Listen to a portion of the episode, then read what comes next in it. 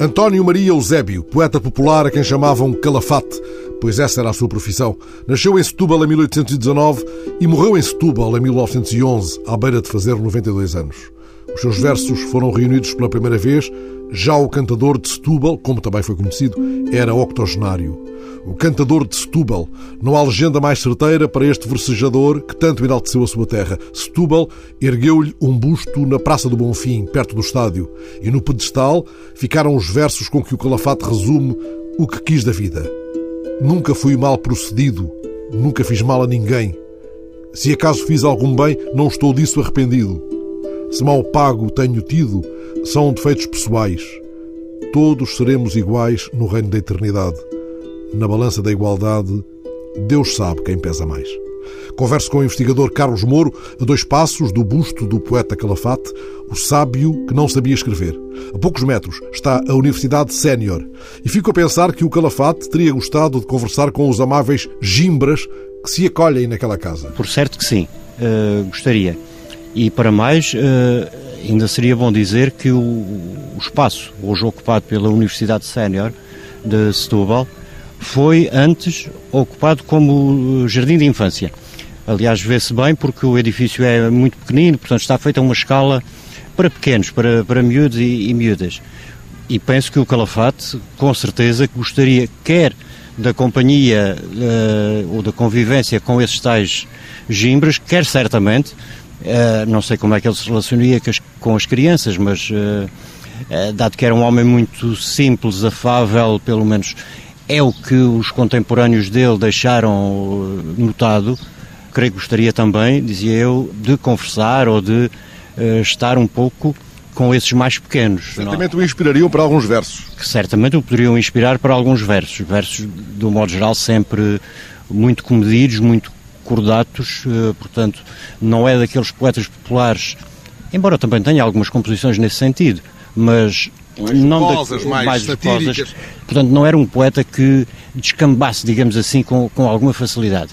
Embora bastante satírico, bastante crítico, mordaz, em relação a, aos poderes da terra, aos grandes senhores que foram vivendo nesta cidade, na altura dele ainda vila, de Setúbal, não é? Mas não estilhaçava as montras das lojas com os, com os versos, não? Não estilhaçava, com certeza, as montras das lojas com os versos, ao contrário de outros poetas populares que eh, eram, nesse sentido, bem mais agressivos, não é? Todavia não há grande notícia de poetas populares rivais do Calafate aqui em Setúbal. Há notícia, curiosamente, de um, não direi rival, mas uh, concorrente dele, com quem ele despicava, uh, ou tê-lo-á feito algumas vezes, num ou outro encontro de, de fado, nas tabernas de, de Setúbal, que já, essas já não, não existem, com que ele cantaria ao, ao desafio e de, de, improviso.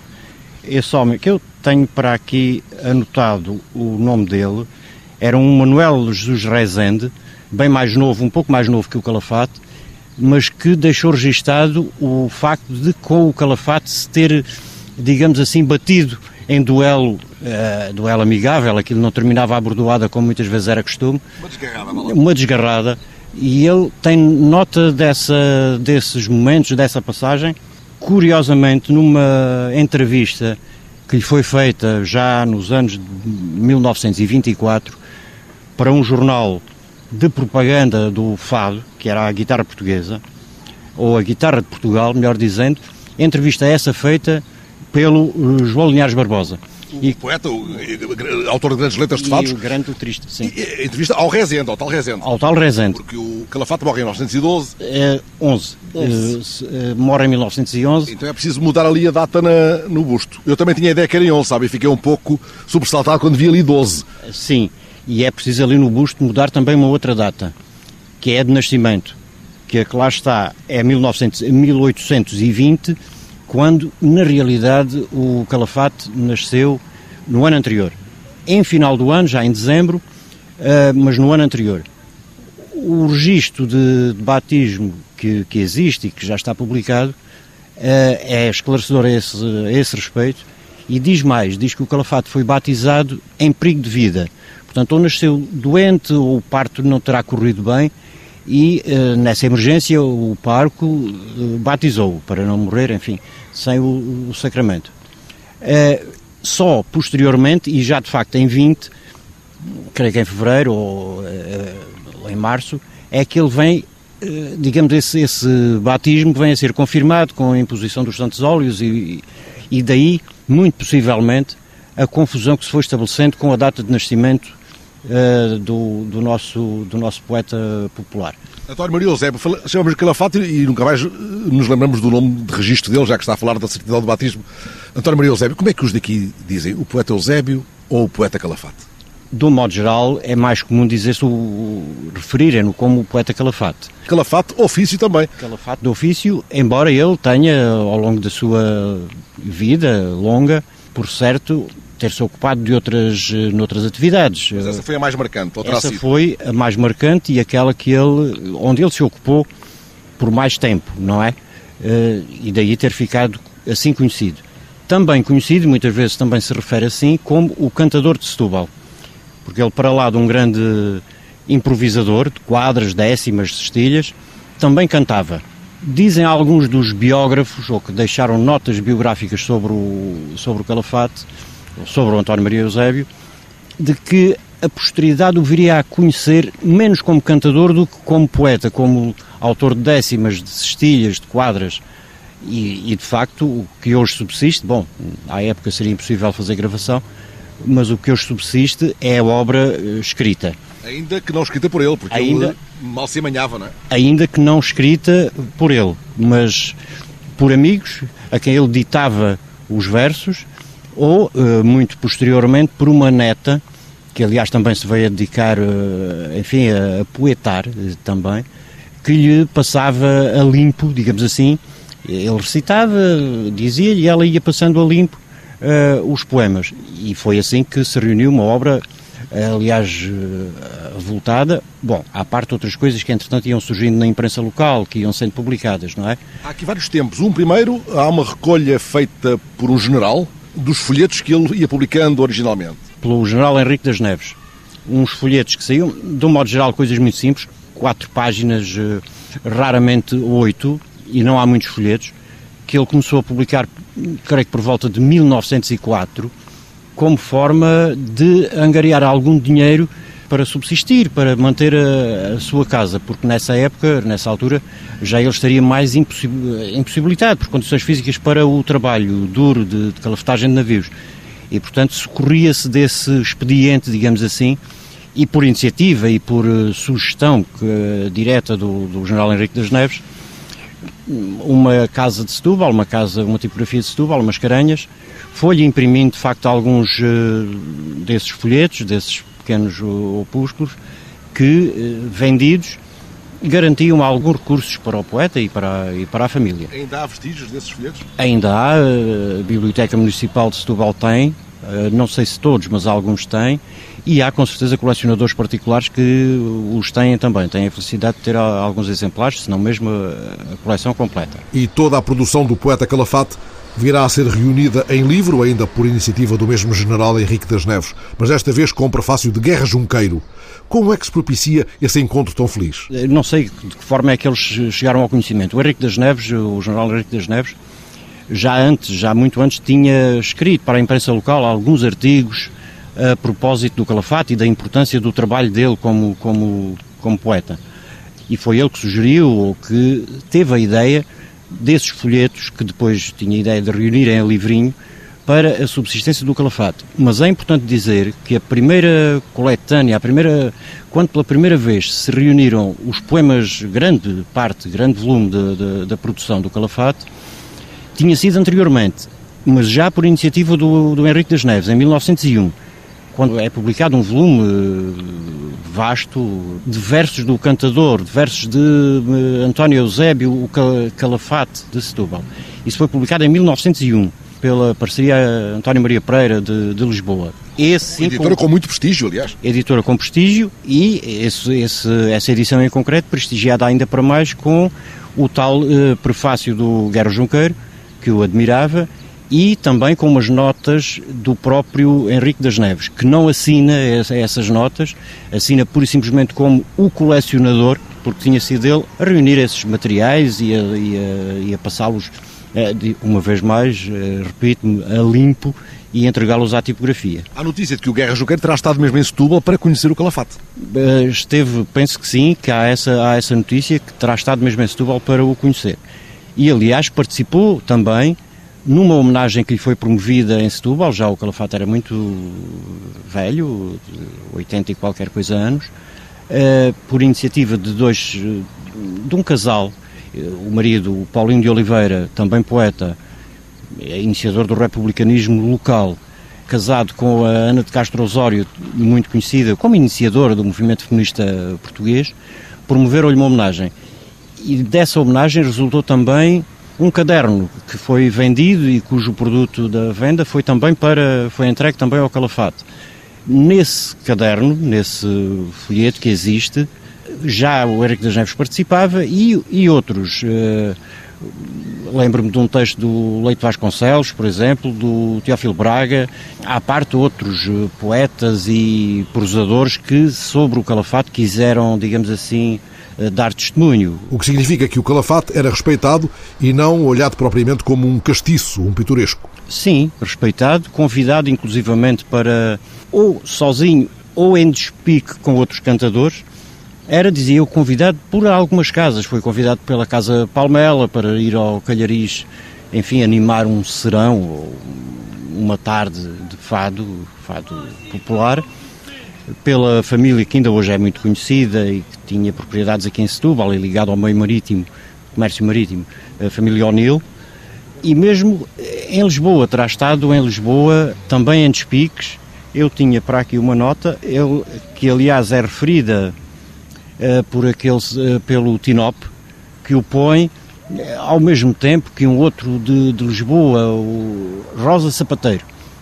O Rosa Sapateiro, na época, sabemos que era muito comum associar-se o nome do, do cantador ou do, do ofício, poeta ao ofício, precisamente, como, como o marceneiro, que muitos não reconhecerão como Alfredo Duarte, mas Assim como Alfredo Marceneiro, como ficou para sempre conhecido. Como havia um outro poeta do mesmo género do Calafate, ali para a zona da, da Bairrada, que era o, o Manuel Alves, o Cavador, como havia o, o Alfaiate de, de Mafra, enfim, uh, e muitos outros certamente que, uh, que se associava, enfim, a ocupação que, que tiveram ao seu próprio nome e assim ficaram para sempre conhecidos. Não é? O Calafate morre um ano depois da implantação da República, mas convive estreitamente com conhecidos republicanos. Os versos dele deixam perceber alguma afinidade ideológica? Que eu veja na poesia dele, digamos, uma adesão ao ideal republicano, mesmo antes ao ideal republicano nascente, isso com toda a sinceridade não vejo. Ele punha era sempre em contraponto republicanos eh, monárquicos. Como punha em contraponto pobres e, eh, pobres e, ricos, ou até outras situações curiosas, como porque ele acompanhou, é um autêntico cronista da cidade, mesmo quando faz as suas próprias eh, memórias em verso, acompanhou o viver da cidade. Em momentos importantes, como sei lá, se havia uma epidemia, houve uma epidemia de, de peste muito, enfim, dramática, ele registou em verso. Houve um momento curioso de quando Setúbal conheceu a iluminação pública em que ele põe em diálogo, eh, são décimas, em diálogo um candeeiro de petróleo com um candeeiro de, de gás. Portanto, ele tinha sempre essa preocupação de pôr a falar uns e outros.